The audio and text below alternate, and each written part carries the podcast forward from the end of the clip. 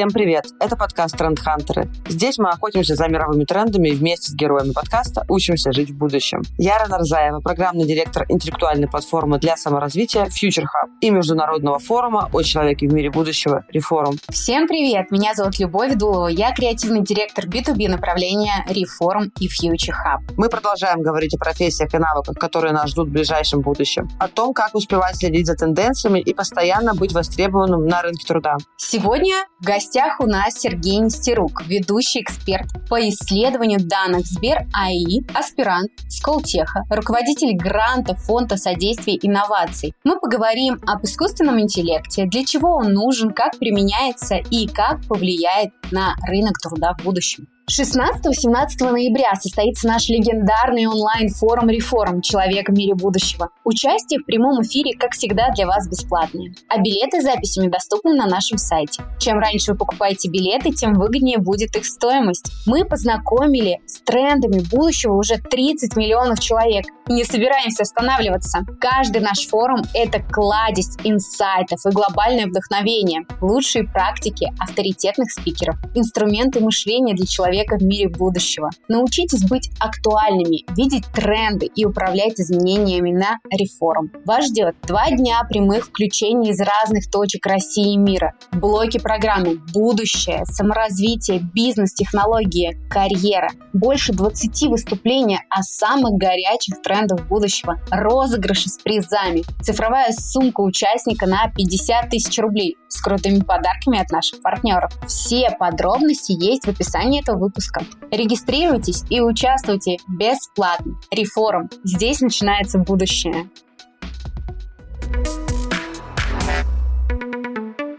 Сергей, добрый день. Добрый день. Сергей, здравствуйте. И сразу хочу спросить у вас, чем вы все-таки занимаетесь, в чем заключается ваша работа, в каком направлении вы работаете? Иногда приходится заниматься очень разнообразными делами, и иногда я считаю себя дата-сайентистом, то есть человеком, который работает с данными, делает какие-то алгоритмы, модели, машинного или глубокого обучения. Иногда занимаюсь немножко преподаванием, стараюсь просвещать людей об искусственном интеллекте, потому что это очень классный относительно новый инструмент, но не всегда люди правильно понимают, что это, как этим можно воспользоваться, и из-за этого могут возникать какие-то сложности, неправильные трактовки. Поэтому сегодня именно в такой роли я здесь с вами. Сергей, тогда сразу вопрос. Расскажите, как простыми словами объяснить, что такое искусственный интеллект и для чего он нужен? Простыми словами. Начиная разбирать термин искусственный интеллект, можно точно сказать, что он искусственный и что он не интеллект. Здесь есть небольшая ошибка перевода, можно сказать, неточность. Подобрать слово на русском языке э, лучше я сейчас тоже не смогу, по крайней мере, существующее слово. Но intelligence, artificial intelligence, это не искусственный интеллект, это некое искусственное разумение, если можно так выразиться. В чем разница в восприятии этих двух терминов? Интеллект мы воспринимаем как будто это что-то разумное, это разум, это какое-то полноценное сознание. Но на практике это не так, и это даже не было изначальной целью. И на самом деле не является целью и сейчас, по крайней мере для большинства исследователей. Что же это такое? Есть огромное количество занятий, всяких функций, которые считалось раньше, что может делать только человек. Кто-то, у кого есть интеллект, у кого есть разум. И оказалось, что все-таки мы можем это автоматизировать и помогать человеку делать какие-то вещи, которые для него являются рутинными. Как раз-таки автоматизация таких процессов, которые изначально считались, что их нельзя автоматизировать, но мы можем их теперь автоматизировать,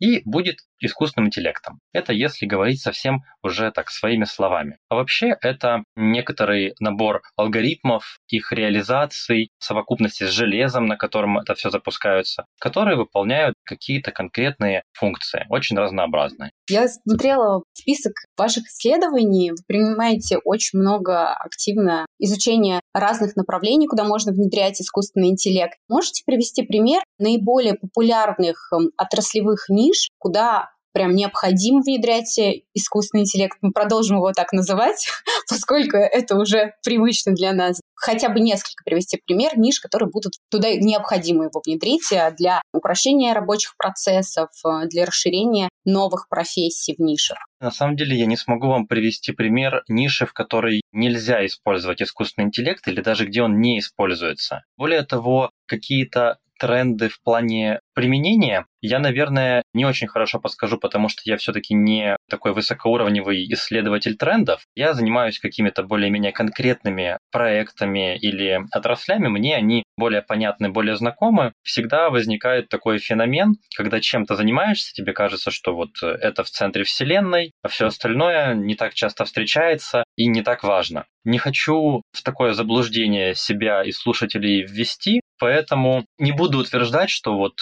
какая-то конкретная область, вот это вот самое важное, что нам нужно развивать. Какие-то примеры привести, конечно, можно. Я, будучи ведущим экспертом по исследованию данных в Сбербанке, конечно же, могу сказать о том, что в банковской сфере очень активно используется искусственный интеллект. Не только в нашем банке, который в плане цифровизации находится в лидерах э, мировых, не только российских, но и в других банках очень активно искусственный интеллект применяется. Причем применяется, даже если взять только в пример банк, вот на всем жизненном пути клиента от э, того, одобрить ли или не одобрить ли кредит или ипотеку, от того, а какое рекламное предложение сделать, голосовые помощники, наверное, какие-то могут использоваться интерфейсы взаимодействия не банкоматы, я примеров конкретных не знаю, наверняка что-нибудь, э, вот есть какие-нибудь э, роботы, которые вас встретят, проведут. Даже если они повседневно в отделениях банков не используются, на каких-то форумах, мероприятиях, банки любят, ну и, конечно же, другие большие компании показать, вот у нас есть такое, мы вот над этим работаем, можно с этим уже взаимодействовать, но широко еще не внедрили.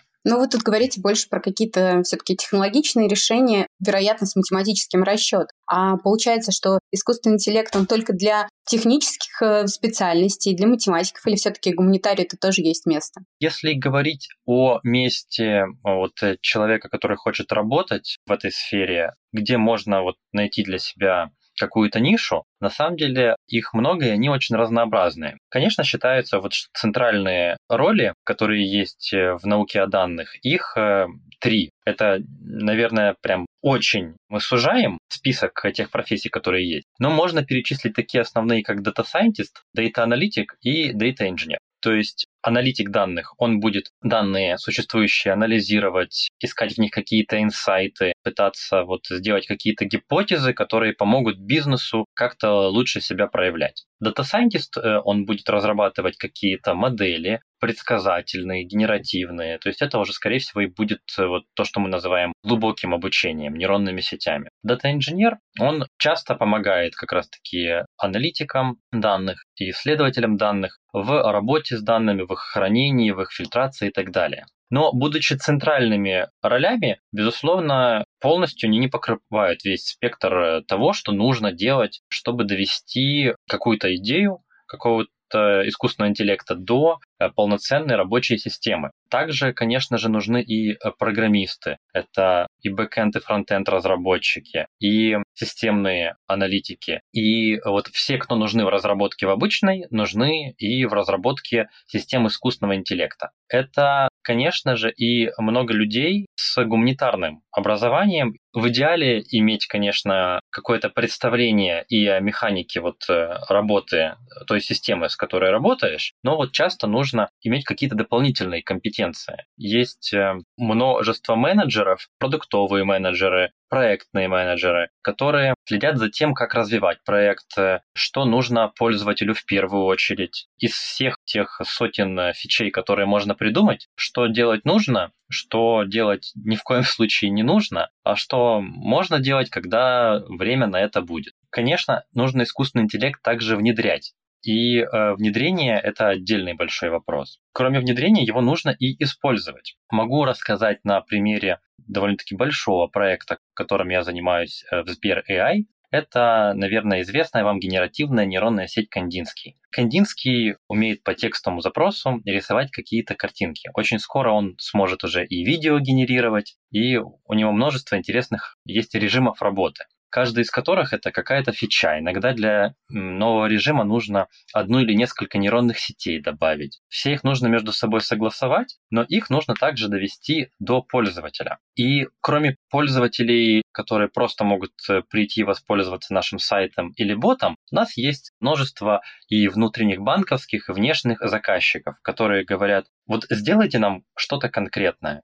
Допустим, приходил к нам музей императорского фарфора, говорит, сделайте нам какой-то новый дизайн фарфора от искусственного интеллекта. У нас за первые два месяца релиза нашей нейронной сети в апреле, когда была версия 2.1 Кандинского, мы за два месяца реализовали более 65 проектов, то есть больше, чем по одному проекту в день. Причем в нашей команде не дизайнеры, а так называемые промпт-инженеры. Сейчас поясню, что это за такие интересные люди, но вот хочу отметить, что полноценных, пусть будет 60 проектов по проекту в день, смогли всего два человека, работая не full time над этими задачами, закрыть с помощью искусственного интеллекта. Мне кажется, что а, без его помощи было бы сложно, если невозможно, вот в таком темпе что-то делать. Он может помогать генерировать идеи, дизайнеры их доведут до результата. Может, наоборот, вы как не дизайнер хотите с ним поработать, у вас есть идея, а он вам что-то доводит до какого-то результата. И возвращаясь к тому, а кто же такие промпт-инженеры и что это за такие интересные слова. Ну, начнем с того, что такое промпт. Промпт — это запрос, который мы подаем в нейронную сеть. Имеется в виду запрос на естественном языке. У нас есть разные механизмы интерфейсы взаимодействия с нейронными сетями. Некоторые из них мы вот э, просто в какие-то вектора в них подаем, они вот общаются с машиной. Сейчас набирает популярность нейронные сети, которые могут общаться с нами, с людьми на естественном языке. На русском, на английском, на каком-то вот уже существующем, понятном нам языке, с которого не нужно переводить. Ну, то есть синхронный перевод. Не обязательно мы говорим про задачу перевода. Если мы говорим про задачу генерации картинки или видео, мы описываем словами, какой мы хотим результат что мы хотим, чтобы на этой картинке было. Мы не какие-то числа подбираем, не какими-то сложными методами это делаем, не через сложные интерфейсы, а просто задаем словами, что мы хотим. Можем там даже голосом записать сообщение, его как-то транскрибировать, и э, нейронная сеть нас поймет. Мы очень пытаемся упростить использование этих нейронных сетей, так что не программист, не специалист по нейронным сетям может ими воспользоваться с легкостью. Но оказывается, что даже при том, что мы можем вот э, просто сказать, нарисуй мне котика на фоне планет в космосе, там, с большими голубыми глазами, и он нарисует. Но если вы представляете себе результат, который вы хотите, нейронная сеть рисует, вот оно соответствует вашему запросу, но вы хотели как-то не так. И вот дальше начинается подбор, такой тюнинг. Как бы вот так сформулировать запрос, чтобы нейронная сеть нарисовала именно то, что вы хотите. И вот этот процесс и будет называться промпт-инженерингом. Оказывается, что это отдельное, важное, полноценное искусство и наука, как э, правильно сформулировать вопрос, чтобы нейронная сеть вас поняла. И для каждой нейронной сети будет отличаться. У них есть bias, так называемый, сдвиг на русском. Они как-то могут по-своему трактовать какие-то запросы, может их клонить в какую-то сторону. Зависит все от тех данных, на которых обучалась нейронная сеть. И вот промпт-инженеры как раз-таки изучают специфику как конкретной нейронной сети, сделать запрос лучше всего. И эти люди не обязательно совершенно имеют э, какое-то техническое образование. Мы им со своей стороны, исследователи данных, вот разработчики модели, объясняем какую-то специфику модели, чтобы они лучше понимали, почему нейронная сеть реагирует так, чтобы понимали, что мы можем исправить, как-то дообучить нейронную сеть или каким-то еще там программным способом исправить, а что исправить будет очень сложно. В таком взаимодействии разработчиков и пользователей, мы понимаем, а что нужно, что нужно исправить, что надо там быстро исправлять, а что как бы не так критично, до чего мы постараемся дойти позже. Правильно я понимаю, что это профессия, промпт-инженер,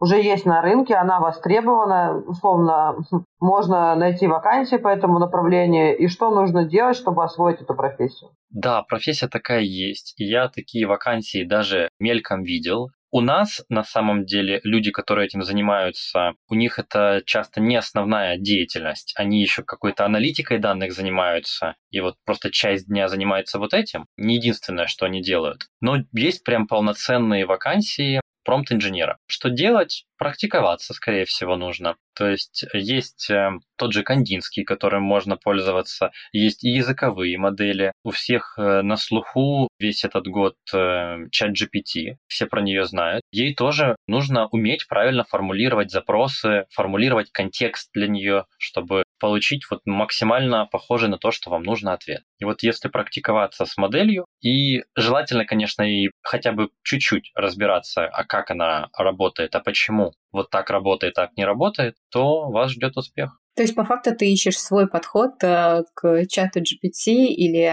другим нейросетям со своими подборами и вырабатываешь алгоритм, как наиболее качественно тебя понимает нейросеть и какой запрос он тебе дает. Можно сказать и так, но это не свой подход не в том плане, что у каждого какой-то свой стиль работы с этой нейронной сетью. Нейронная сеть обучается на каких-то данных, она понимает какие-то шаблоны, какие-то паттерны в этих данных. И нужно стараться облегчить для нее же жизнь вот в таких же шаблонах это запрашивать. Есть э, множество туториалов, так называемых чит-щитов, да, вот э, табличек с подсказками. Если вы хотите вот это, там, к той же чат GPT, нужно сделать запрос таким образом. В сообществе люди делятся друг с другом своими находками. Смотрите, какой я сделал классный запрос. Или смотрите, мне нужно делать вот такого рода документ. Я смог вот объяснить нейронной сети, что такое оформление по ГОСТу, и она мне оформляет по ГОСТу, например. То есть нужно вот сначала как-то объяснить модели, что от нее хотят, а потом делать запрос. Вот это и будет э, профессиональная работа с нейронной сетью. То есть получается, что все-таки нейронные сети, они обучаемы в процессе твоего общения. А как это заложено алгоритмом, что они обучаются от э, твоих запросов? На самом деле немножко не так. В процессе использования нейронных сетей они не обучаются, по крайней мере, обычно. Это очень редкие экспериментальные такие случаи могут быть. И все равно это будет не на ходу происходить, а уже мы собрали какой-то опыт э, взаимодействия нейронной сети с людьми, и потом как-то на этом дообучаем. А то, о чем я сейчас говорю, называется у нас окно контекста. Что такое окно контекста? Когда вы пишете какой-то большой языковой модели, такой как э, вот э, чат GPT, какое-то сообщение, она вам отвечает, и вы пишете ей следующее сообщение. Она, формируя ответ, может читать и ваши предыдущие сообщения, и свои предыдущие на них ответ. Поэтому она отвечает каждый раз заново, она не обучается на ходу, но она читает все, что было до этого. Все, что поместилось в какое-то окно контекста. Если вы уже долго общаетесь, она предыдущие сообщения ей просто не влазит в память. Можно сделать такую не очень корректную, но аналогию с оперативной памятью. Вот сколько влезает в эту память, столько она будет помнить. На ходу обучения нет. Хотя мне на самом деле довольно-таки часто говорят люди, что вот мне кажется, что нейронная сеть как-то под меня подстраивается или наоборот на зло мне что-то делает. Меня очень серьезно в этом пытались убедить, что вот наш Кандинский начинает специально что-то рисовать э, другое на один и тот же запрос. На самом деле мы просто стараемся сделать, чтобы он вариативно рисовал, каждый раз отличающийся результат выдавал. Ясно. Я тоже, честно сказать, думала, что мой чат GPT общается со мной по-особенному. Разве это не так? Я делаю много запросов, он под эти запросы подстраивается и, соответственно, выдает стиль коммуникации или формирует информацию в том формате, по которому был бриф. Как раз-таки для этого достаточно окна контекста. То есть он каждый раз перечитывает всю беседу заново. Если вы начнете новую беседу, надо будет ему объяснить, какой нужен стиль. Обучается модель — это если бы она вот э, дообучилась, и теперь она так со всеми пользователями общалась бы.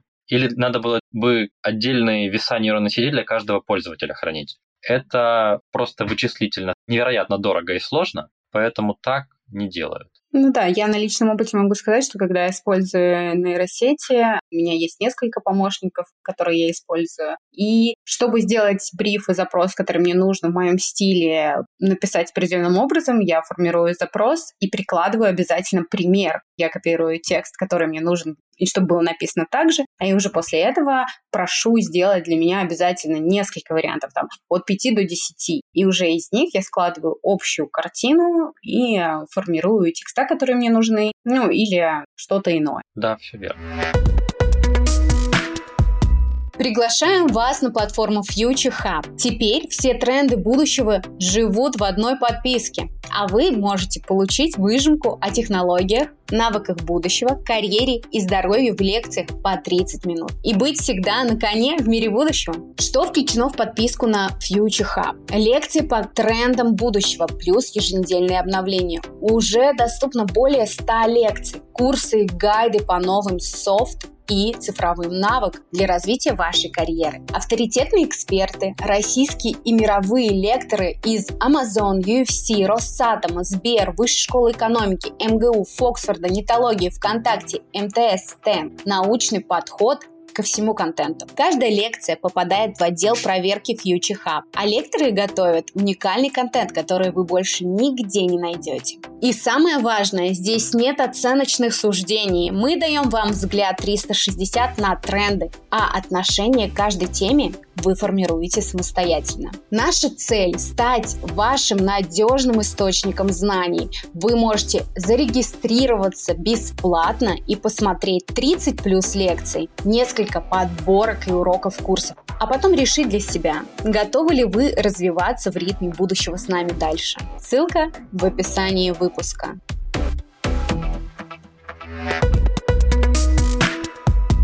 Я все-таки не могу не спросить про страх, который, мне кажется, присутствует везде, и про это все говорят, что нейронные сети всех нас заменят. Ну, может быть, не всех нас, но какие-то профессии точно. Вот какие профессии, на ваш взгляд, точно заменит искусственный интеллект? И вообще заменит ли он нас? И стоит ли нам бояться того, что, что все мы останемся без работы и будем голодать? Тут, наверное, даже было несколько вопросов. Отвечу в произвольном порядке. Насчет того, заменит ли нас искусственный интеллект. У меня есть такая формулировка, она, наверное, не очень приятная, но я надеюсь, что она стимулирующая. Если мы возьмем пример того же самого Кандинского, он умеет рисовать. Он это делает э, далеко не идеально, как и другие нейронные сети, которые э, генерируют контент, да, которые рисуют. Но очень много где его можно использовать, как говорится, as is. То есть вот э, сформировали запрос, получилась картинка, мы ее вставили. В какую-то рекламу какого-то магазина. Очень много где нам нужен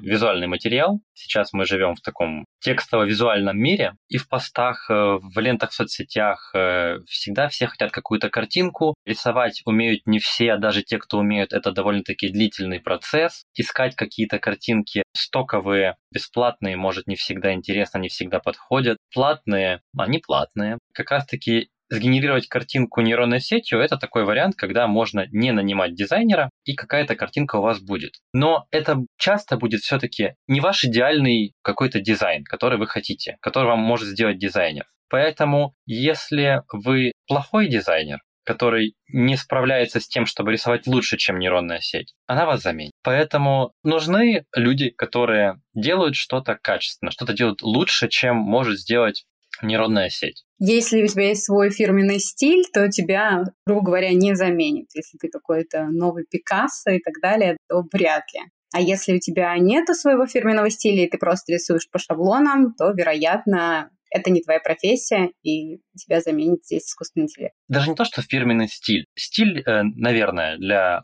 художника, дизайнера это очень важно, но заказчику вот он преследует какую-то цель. Сделать узнаваемый бренд, чтобы он хорошо отражал какую-то идеологию или то, что там продает вот этот заказчик. Какие-то стили должны сочетаться, может быть, с интерьером, может быть, с меню, может быть, с тем, что там в голове у этого заказчика какие-то цвета из его детства. Немножко такой же фантазирую. Но, может быть, какие-то такие же очень абстрактные, непонятные запросы есть у человека, и если есть другой человек, исполнитель, который может это довести до результата, вот он может сам сесть, э, придумать все, придумать одну или несколько классных идей, реализовать их, и вот выдать результат заказчику. А может он воспользоваться нейронными сетями. Причем одно другому не мешает. Профессионалы, которые занимаются дизайном, даже для вдохновения хотя бы могут использовать нейронные сети. Или чтобы какие-то делать скетчи, наброски. Я, конечно, немножко шучу, когда говорю про то, что вот э, искусственный интеллект нас заменит. Но вот э, люди, которые прошли какой-то курс по рисованию 20 часов и идут рисовать логотипы, э, скорее всего, нам не очень будут нужны уже скоро. И, ну, действительно, нейронная сеть это сделает лучше,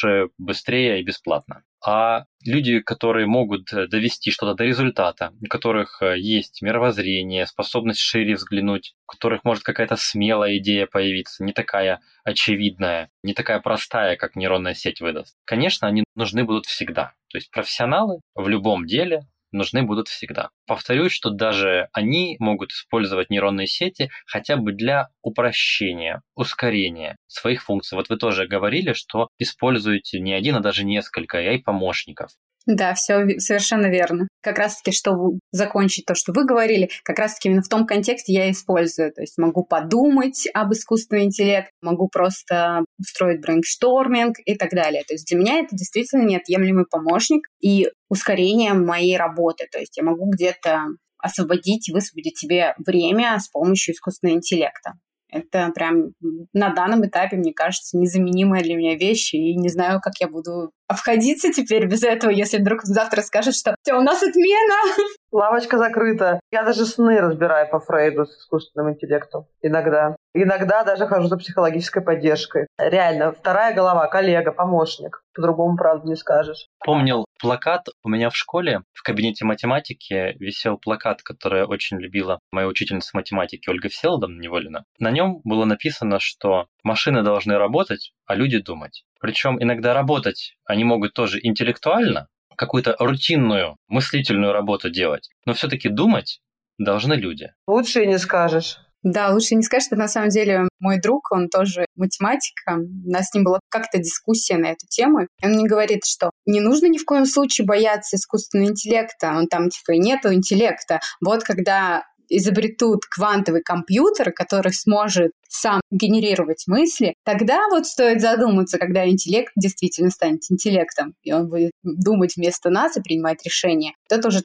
этический вопрос, наверное, встает, что же будет дальше. Всегда хочется здесь с небес на землю чуть-чуть всех опустить. Важно правильное отношение к искусственному интеллекту. Это не что иное, как математическая модель. Это просто набор уравнений, которые пытаются минимизировать какую-то ошибку. То есть у нейронной сети нет какой-то цели что-то кому-то доказать, у нее нет цели обмануть, каких-то таких целей у нее нет. Но какие-то цели у нее есть, но это не цели, я просто так э, пытаюсь простым языком говорить. Как же мы их обучаем? Все-таки, наверное, немножко нужно понимать, как обучаются нейронные сети, чтобы понимать, как э, к ним относиться. Представьте, что вот перед вами на листе, на плоскости лежат э, яблоки и бананы. И они лежат не в случайном каком-то порядке, а как-то кучками. Вот они формируют кучки. Вам нужно, чтобы какая-то модель могла их отделить, яблоки от бананов. Просто по тому, где они на листе не находятся. То есть это у нас точки какого-то цвета в пространстве. И модель, которая здесь подберет вот линию, которая их отделит, это может быть прямая линия, это может быть кривая линия. Это уже будет э, один из там простых каких-то случаев искусственного интеллекта.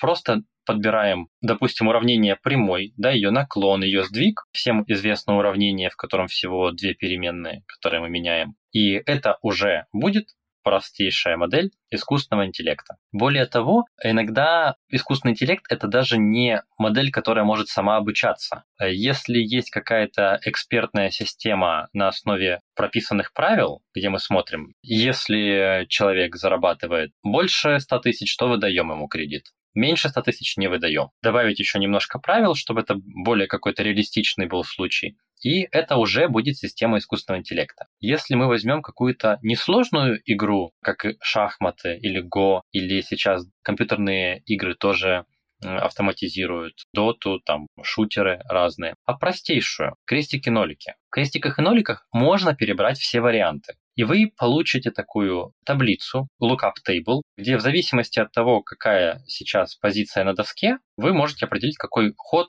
будет э, не выигрышный, скорее не проигрышный. Если все играют оптимально в крестики-нолики, то, по идее, там должна быть ничья всегда. Ну вот можно играть так, чтобы никогда не проиграть. И система, которая не будет думать или перебирать варианты, а просто будет по готовой табличке выдавать ответы, она уже будет система искусственного интеллекта. Здесь, конечно, возможно некоторая полемика вокруг этого всего, там, насколько я прав или не прав, но я предлагаю, по крайней мере, такой способ отношения, если нам не нужно докопаться до терминологии и выяснить, как э, абсолютно правильно, а как нет, а если нам нужен просто способ, как к этому относиться, то абсолютно точно можно сказать, что вот э, что-то, что автоматизирует по списку правил или по каким-то простейшим уравнениям для вас, в чем-то вам помогает, это уже будет применение искусственного интеллекта. Стало очень жарко в квартире, сработал датчик, открылось окно. Это уже можно считать вот таким вот объединением интернета вещей и искусственного интеллекта. Хоть это и простейшие случаи, простейшая логика, но оно вам что-то автоматизировало, что-то поняв.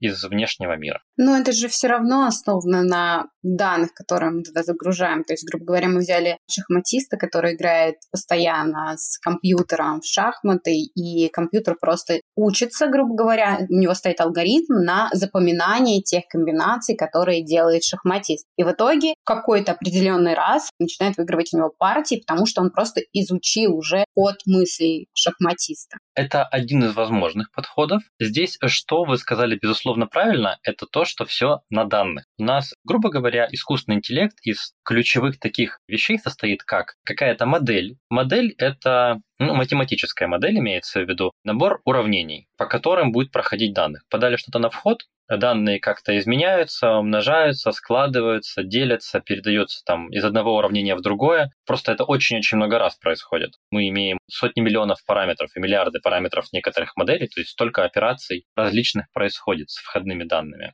Кроме модели такой, нам нужны данные, на которых она будет обучаться, под какие она будет подстраиваться. Нам нужно задать, что мы хотим при прохождении данных через модель, какой результат. Обычно у нас один из основных подходов это так называемое обучение с учителем, когда мы показываем модели, вот тебе данные на вход, получи что-то на выходе, и мы показываем, а вот это должно было быть на выходе. То есть это фотография кошечки, это фотография собачки. Ты должна сказать, это кошечка или собачка, а мы тебе скажем, какой ответ был правильный. И итеративно, стохастически модель учится минимизировать эту ошибку. Так, в задаче генерации текстов или изображений модель старается сделать наиболее реалистичные изображения. То есть что-то наиболее похожее на то, что она видела в данных, и то, что наилучшим образом э, из того, как эта модель может понять, из того, как вот насколько она это может уразуметь, вот чтобы смысл был как можно ближе к тому, который пользователь задал, не больше. То есть модель пытается сделать что-то правдоподобное. А может ли такое быть в будущем, чтобы искусственный интеллект сам писал искусственный интеллект. Такое уже есть и довольно-таки давно. Все на практике немножко проще и приземленнее, чем это звучит. Программисты, понимаете, очень ленивые люди. Если они видят, что что-то можно автоматизировать, и какая-то программа может сама за тебя сделать какую-то работу, то он это пойдет делать в первую очередь. Поэтому все идеи, как сделать искусственный интеллект, который будет делать искусственный интеллект, это то, что очень давно, конечно же, возникло. Что на практике здесь может использоваться? Как это может проявляться на практике? Мы же подбираем какие-то архитектуры нейронных сетей, то есть э, то, а какие конкретно уравнения будут в каком порядке, какие там будут размерности, это будет называться архитектура нейронной сети. Их нужно подбирать. И с помощью искусственного интеллекта можно упрощать как-то процесс оптимизации архитектуры. Можно данные собирать с помощью нейронной сети для обучения другой нейронной сети. Какая-то другая нейронная сеть может помогать, или там огромное количество нейронных сетей, фильтровать эти данные, чтобы мы обучали. Мы вот говорили про промпт инжиниринг. Нейронные сети могут помогать переформулировать запрос таким образом, чтобы он был лучше. У нас есть также понятие такое, как knowledge transfer. Это когда мы пытаемся, грубо говоря, знания перекачать из одной модели в другую. Ну, допустим, один из примеров, зачем это нужно. Может быть, какая-то очень большая, сложная нейронная сеть, для которой нужно очень много вычислительных ресурсов. А может быть, какая-то маленькая, которую нам намного проще и дешевле использовать на практике. Но она так хорошо не обучается. У нас не получается ее напрямую из данных так обучить. И мы можем использовать в качестве учителя уже большую обученную нейронную сеть, чтобы она помогала какое-то внутреннее представление маленькой сети, э, вот, чтобы соответствовало этому представлению большой сети. Множество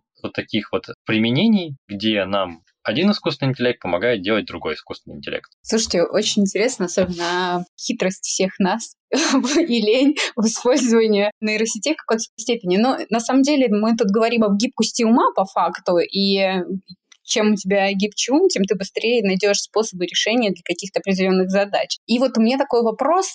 Сергей, как вы считаете в целом, в каком возрасте можно начинать пользоваться нейросетями? Чтобы решать свои задачи, как раз-таки использовать вот эту гибкость ума. Знаете, что меня пришла ассоциация, что когда я была в школе, грубо говоря, решала задачу у доски, да, и у меня было какое-то свое решение по математике, и я отходила от шаблона, как тебя учат в школе, то тебе почему-то всегда делали замечания, ну, и то есть ставили на одинаковые рельсы. Когда у нас э, на ваш взгляд, пройдет в России такая трансформация вот этого образования, нам дадут э, решать уравнения, как раз таки используя разные инструменты. В каком возрасте можно начинать, на ваш взгляд, пользоваться нейросетями для развития в будущем? этого навыка более качественно. Здесь нужно какую-нибудь конкретику вносить, потому что э, формулировка получается очень широкая, когда можно начинать использовать искусственный интеллект. Нужно понимать, а что именно использовать. Потому что на практике в течение своего дня вы его очень часто используете, даже не задумываясь об этом. Допустим, вы хотите посмотреть видео какие-то на YouTube, и то, что он вам покажет, какие из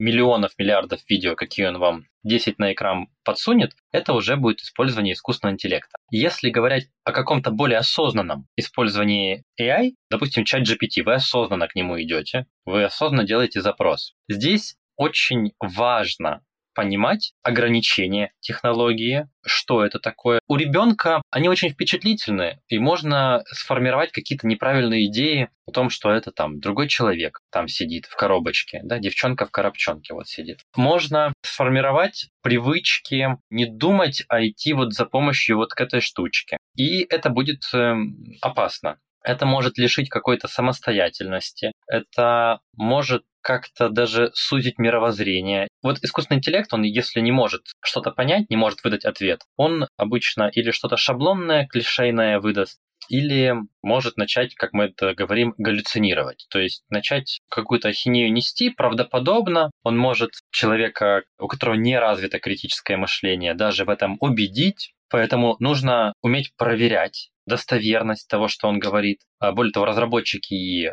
предупреждают об этом. Это не что-то, что какой-то вот по секрету я вам рассказываю, что на самом деле искусственный интеллект галлюцинирует.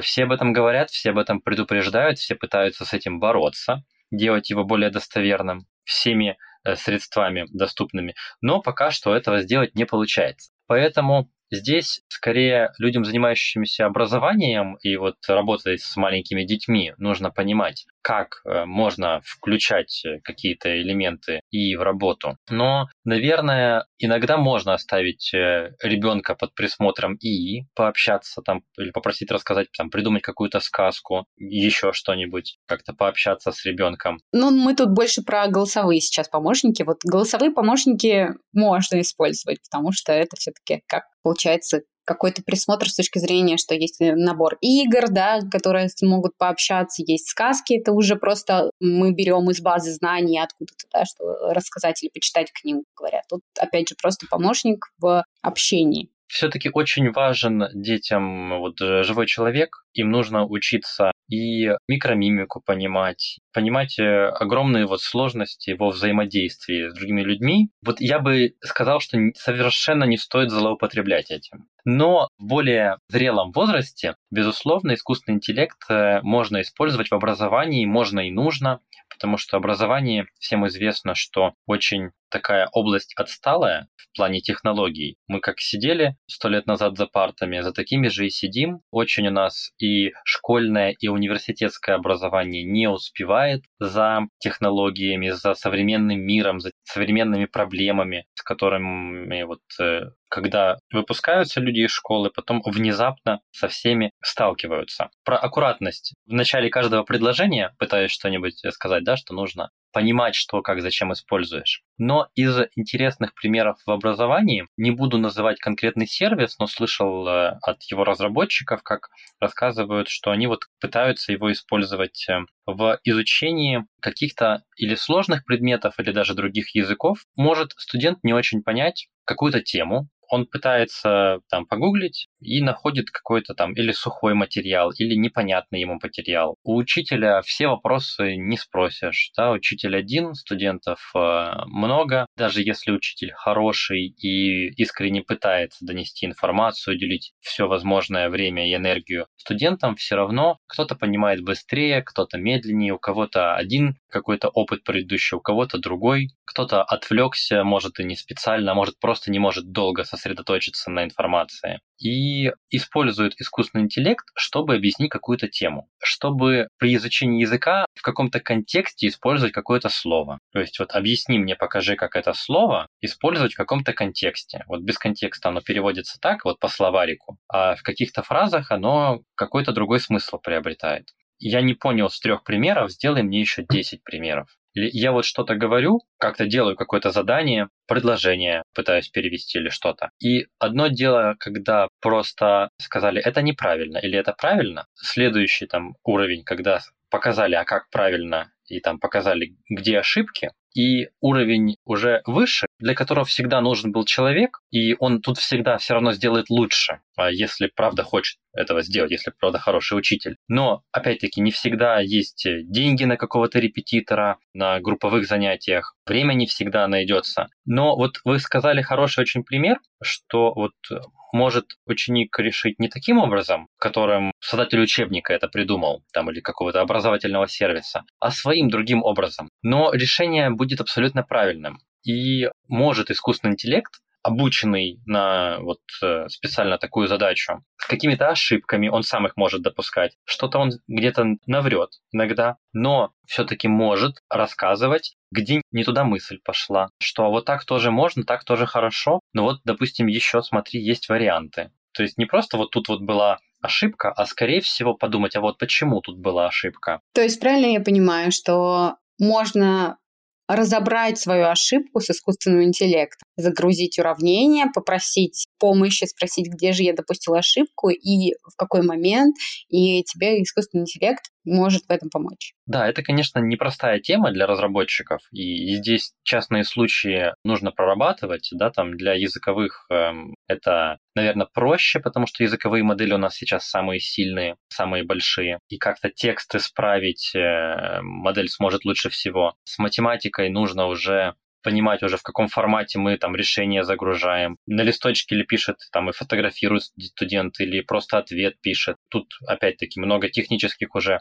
будет нюансов и сложностей, но в целом может, и мне кажется, что это одно из очень интересных и важных направлений для развития искусственного интеллекта, потому что для меня всегда казалось, что образование — это одно из самых важных направлений, котором мы как раз и технологически должны двигаться, потому что от того, насколько качественное образование мы обеспечим, зависит то, насколько качественно будет делаться там, через поколение, через полпоколения, все остальное. Но если мы вот понимаем ограничения, можем соблюсти все опасные моменты, где можно там увлечься искусственным интеллектом, если мы как-то проверяем его правильность, как-то мониторим качество его работы, не на 100% ему доверяем, а просто воспринимаем как такого помощника, тогда это, безусловно, классные технологии, которые можно и нужно использовать в своей повседневной жизни но, наверное, не для маленьких детей, не с большим как бы перебором. Но на самом деле безумно интересно. Я хочу поблагодарить. Э, и у нас получилась такая мини-лекция, я бы сказала,